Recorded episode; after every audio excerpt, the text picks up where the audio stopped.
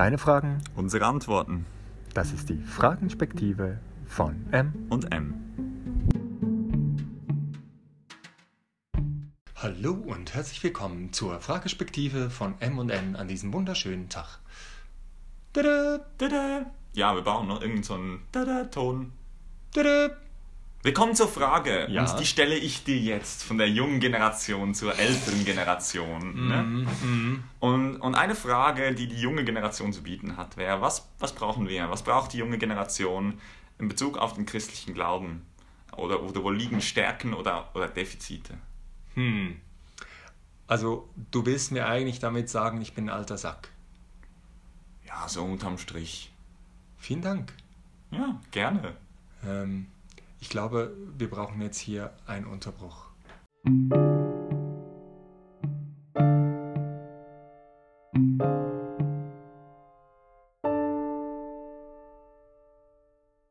So, ich habe mich erholt.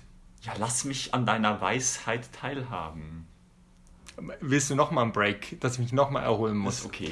Schieß los. Ja, ähm, das ist eine spannende Frage. Ähm, ich fühle mich nicht so alt und weise, das stimmt. Aber es kommt mir schon so nach ein paar Jahren ähm, in der Jugendarbeit nach wie vor, kommt mir schon das eine oder andere in den Sinn. Ähm, ich glaube, eine Stärke, ich finde immer gut mit Stärken zu beginnen. Und eine Stärke, die, die äh, ist immer die Frage, wie man junge Generation definiert. Aber äh, wo ich finde, ist, ist die, die, die Generation von Christen, die ich so um mich habe, ist, dass sie ähm, damit rechnen, dass Gott erlebbar, erfahrbar ist, dass es konkret ist, mitten im Leben, dass es Auswirkungen hat, die nicht nur im Kopf oder im Herzelein sich abspielen, sondern die sich, die sich zeigen. Das finde ich eine, eine große Stärke.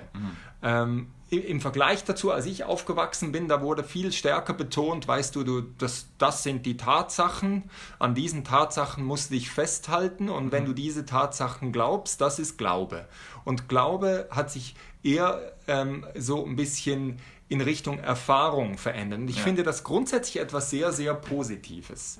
Jetzt ist das natürlich gleichzeitig wie jede Stärke, kann es auch eine Schwäche sein. Man kann ähm, Ein Fallstrick. so ein Fallstrick oder auf der anderen Seite runterfallen oder so. Das ist natürlich auch eine Schwäche, dass wenn es nur die Erfahrung ist, dann fehlt dieser Erfahrung ein Stück weit die Grundlage. Also wenn ich jetzt sage, die Generation, wo, wo ich jetzt aufgewachsen bin, würde ich sagen, da war die Stärke, ja genau, du, du verlässt dich auf die Tatsachen, die in der Bibel stehen, aber oftmals wurde das dann nicht, nicht praktisch und es war nur ein Durchbeißen und das, das war auch schwierig. Ähm, jetzt könnte es sein, dass es auf der anderen Seite runterfällt und und das, was ich glaube, was, was die Generation braucht, ist jetzt nicht, wir müssen wieder zurück, um, um einfach die, die, die Wahrheiten zu betonen, sondern ich glaube, es braucht einen dritten Weg und dieser dritte Weg würde beides vereinen. Und ich, ich glaube, da, da, die Generation ist auf dem Weg, aber man könnte das noch ein bisschen stärker betonen. Und jetzt, tada, du kannst wahrscheinlich dir schon denken, was da die dritte Option ist, ist ein wirklich konsequent gedachtes Beziehungsverständnis. Das hat nämlich eine Erfahrungsdimension, ist aber nicht nur Erfahrung. Also das hängt nicht an meiner Erfahrung ab, sondern da gibt es ein ganz ein reales Gegenüber und dieses Gegenüber ist Gott und der ist auch, ohne dass ich ihn spüre, ohne dass ich ihn erlebe, er, er ist so, wie er wirklich ist. Und beides kommt zusammen in der Begegnung.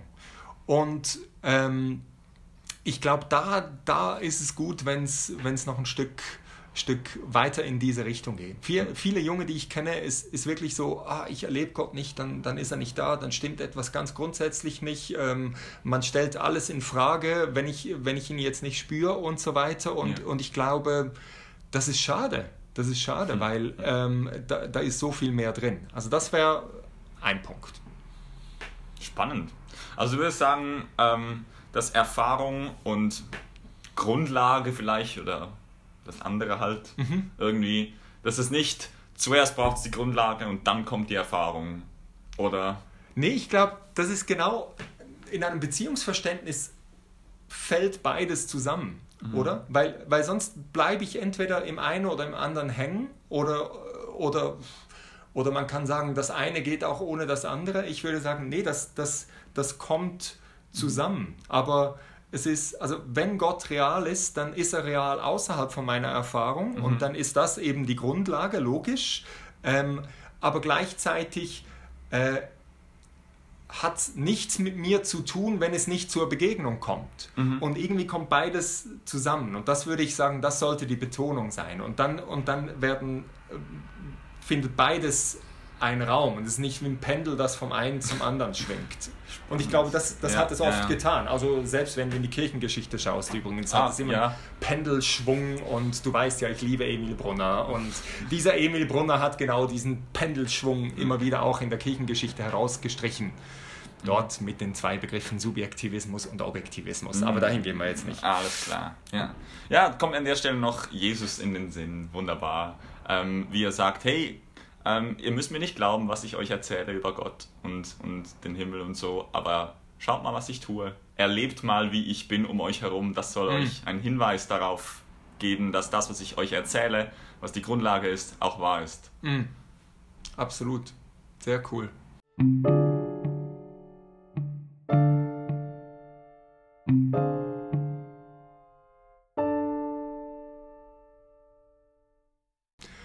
Ja, und das Zweite, das Zweite, das ist, das ist, ähm, das hat mehr mit, mit einer, einer Sichtweise zu tun, die, die jetzt nicht nur im Bereich des christlichen Glaubens ähm, zu beobachten ist, sondern auf ganz viele Themen. Und das ist schon, aber ich finde jetzt auch nicht nur bei den Jungen. Äh, ist, Sozialkritik. Ist, ist, ist so einfach eine, eine zunehmende Polarisierung, ein wieder zunehmendes Schwarz-Weiß-Denken, was ich jetzt nicht als einen positiven Ausdruck bringen würde. Also ja.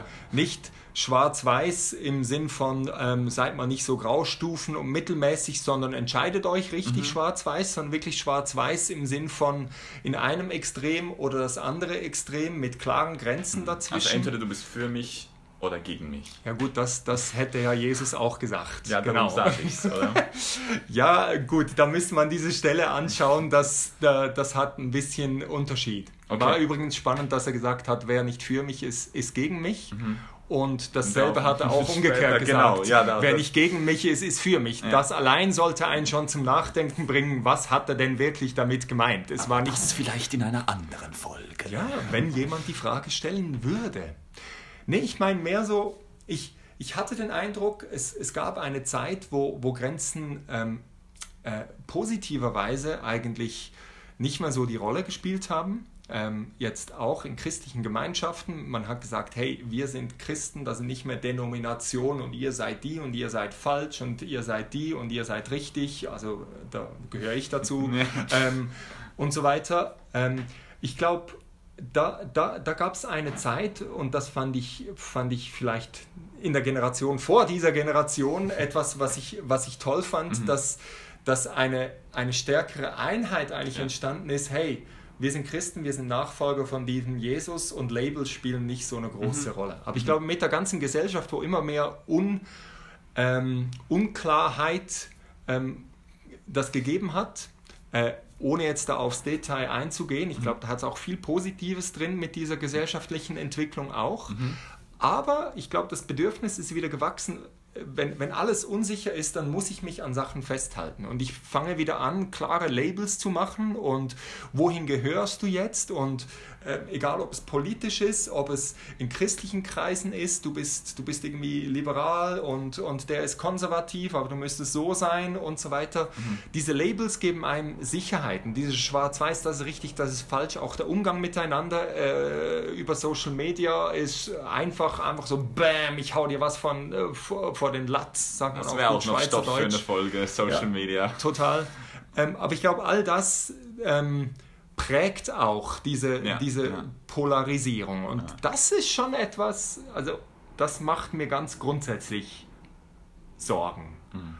Und was wäre ein, ein Anstoß für jemanden, der stark polarisiert durchs Leben geht, der, den du jetzt irgendwie.